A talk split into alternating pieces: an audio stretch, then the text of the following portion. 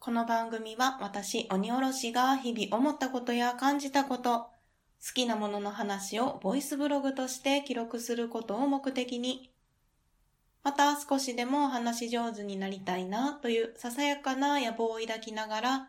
ゆるっとおしゃべりするポッドキャストです。改めまして、鬼おろしです。お弁当の蓋始まります。皆様いかがお過ごしでしょうか？そして本日お誕生日の方おめでとうございます。新しい一年になりますように願っております。ちょっと聞いてくれますか？もうね、すごいびっくりしたことが、この一週間でね、2回あったんですよ。何があったかっていうと、年齢確認をされたんですね。で、私、鬼おろしはですね、まあ、公表をしてるというか、特に隠してはいないんですけれども、今現在、31歳なんですよ。嘘でしょ？と思って。いや着ていた服が幼かったんでしょうかそれとも、髪型がね、今、めっちゃ短くって、少年っぽい髪型をしてるのでそれのせいかな？何かわからないんですけど、2回ね、年齢確認されました。若く見てもらえるのはね、ありがたいんですけれども、落ち着きがないように見えてるのかもしれないなと思って、うん、大人っぽくなりたいなと思った出来事でございました。そんな今回もお送りしていきたいんですけれども、はじめにもう一つはですね、嬉しかったことをお話ししたいと思います。え前回ですね、68箱目でですね、私がハマっている漫画、ただの工業高校の日常についてお話をさせていただきました。そうしたらですね、なんとなんと、作者の小賀千里さんご本人からですね、ご反応いただきまして、しかも、その、68箱目を聞いていただいたんですよ。いやー、もうすごいびっくりしたし、めっちゃ嬉しかったですね。で、ツイッターの方で、聞きましたっていう風にリプライをいただいたんですけれども、ほんまに、そのリプライ来た時は心臓が止まるかと思いました。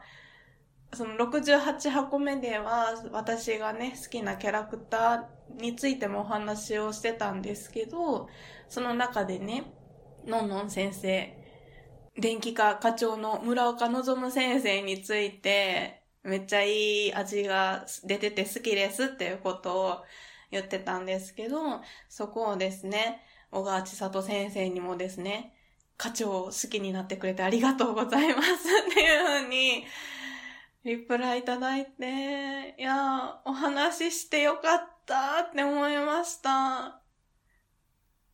嬉しかったな。またですね、このただの工業高校の日常の作品については、すごくたくさんの方からご反応いただいてまして、別のポッドキャスト番組さんでもお話をしていただいたりとか、あと、私も読んでますっていうね、ことをね、すごくご反応いただいてるので、いや、お話ししてよかったって、それに尽きるんですけど、そういう好きなものをね、共有できるっていうのが、このポッドキャストのね、いいところだし、うん、本当にやっててよかったなって思いました。これからもですね、好きなものとか、興味があることについては、どんどんね、お話をしていけたらなと思いますので、皆さんにもですね、楽しんでいただけたらなと思います。はい、ということで、嬉しかったお話もお話しさせていただきました。では、本編に移っていきたいと思います。今回もどうぞゆるっとお聞きください。おべんとのふた。今日はですね、皆さんに聞いてほしいことがあります。とってもしょうもないんですが、とっても悲しかったお話なので聞いてください。鍋を焦がしました。ねえ、もうねえ、やるよね、そういうことね。ということで、今回は鍋を焦がした話と、先人の知恵に感謝ということでお話をしていきたいと思います。えまずですね、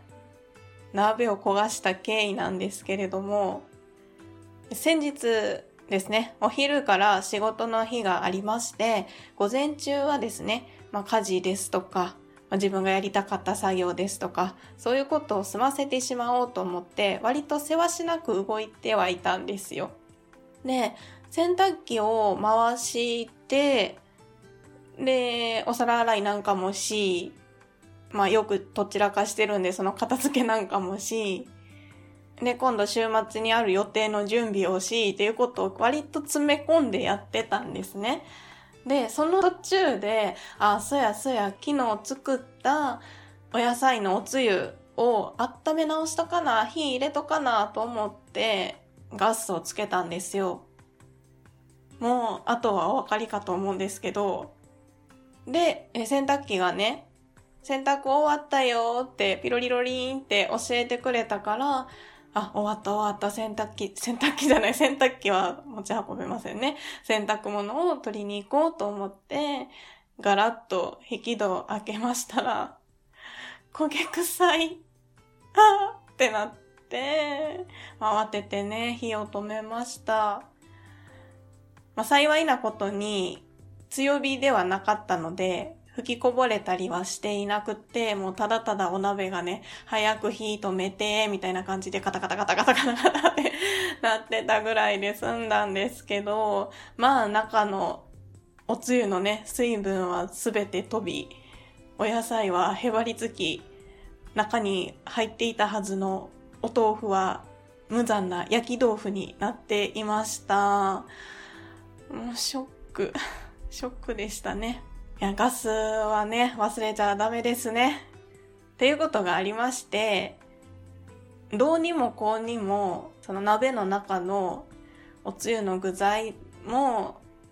食べられる状態ではなかったので、もうごめんなさいということで処分して、後に残ったのはその焦げついた底とへばりついた焼き豆腐ですよね。どうしてもこそげても取れなくて、鍋の焦げ付きを取らなきゃと思っていろいろ調べたわけですよ。はい、そうしましたらば出てきました。重曹ですね。もうこれは皆さんご存知だと思います。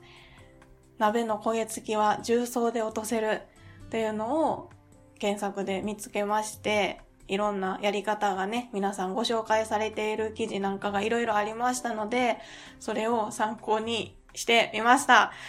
で、今回私鬼おろしがやってみた重曹での鍋の焦げ付きの落とし方を今からご紹介したいと思います。実のところですね、その重曹がいいよっていうのはいろんなところで見聞きしてきたんですけれども、実際に使ったことがなかったので、まあこれを機にね、使ってみよう。百聞は一見にしかずやということでやってみました。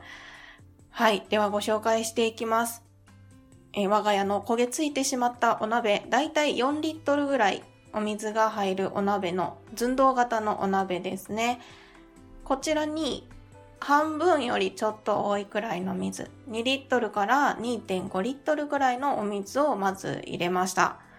でそこにですね、重曹を大さじ2杯入れます。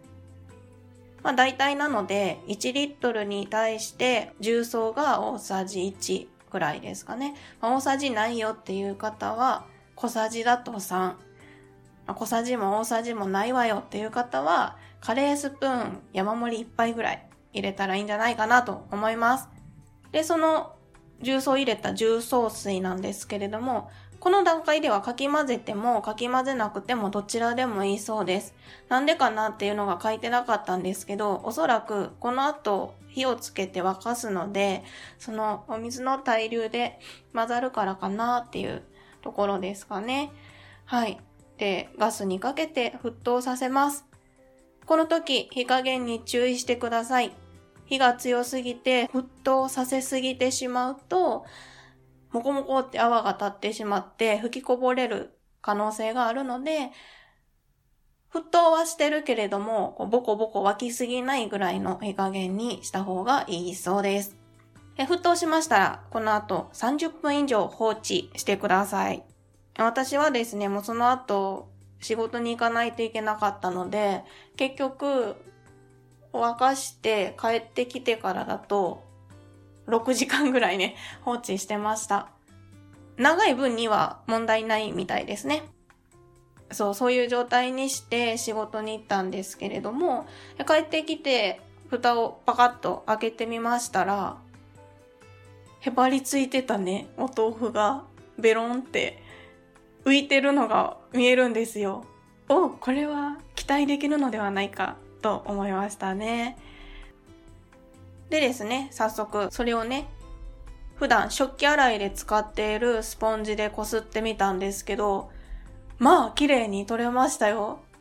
もう朝ね、そのショックで打ちひしがれていたんですけど、気持ちよくなるぐらいの取れ方ですっきりいたしました。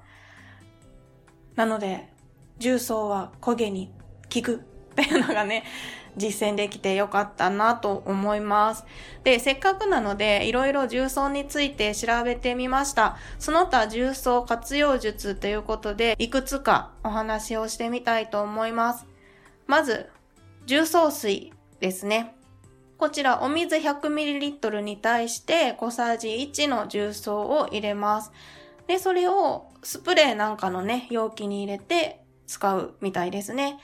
これがどんなものに効果的かというと、キッチン周りの油汚れ、跳ねたりこぼしちゃったりした油汚れですとか、あとお風呂の皮脂汚れ、まあ何かしらね、お風呂はいろいろついてしまうと思うので、そういったものの皮脂汚れ、またフローリングの汚れなんかですね、に重曹水が効くそうです。重曹水はどちらかというと、今こぼしてしまった汚れをすぐ落とすときに使うのにいいみたいですね。はい。え続きまして、重曹活用術二つ目。粉のままで使う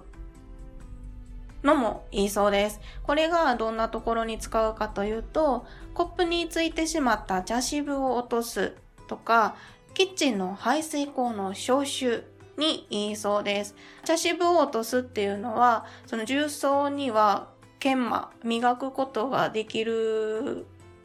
成分が入っているので、まあ、直接スポンジなんかにつけて、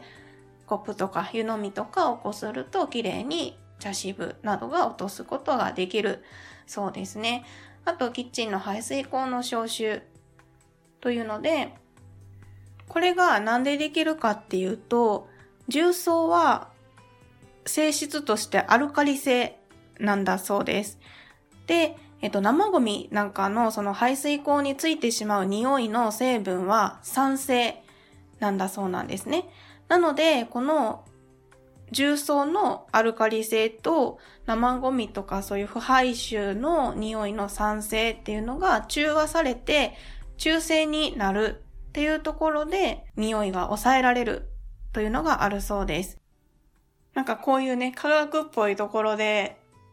理屈がわかると楽しいですね。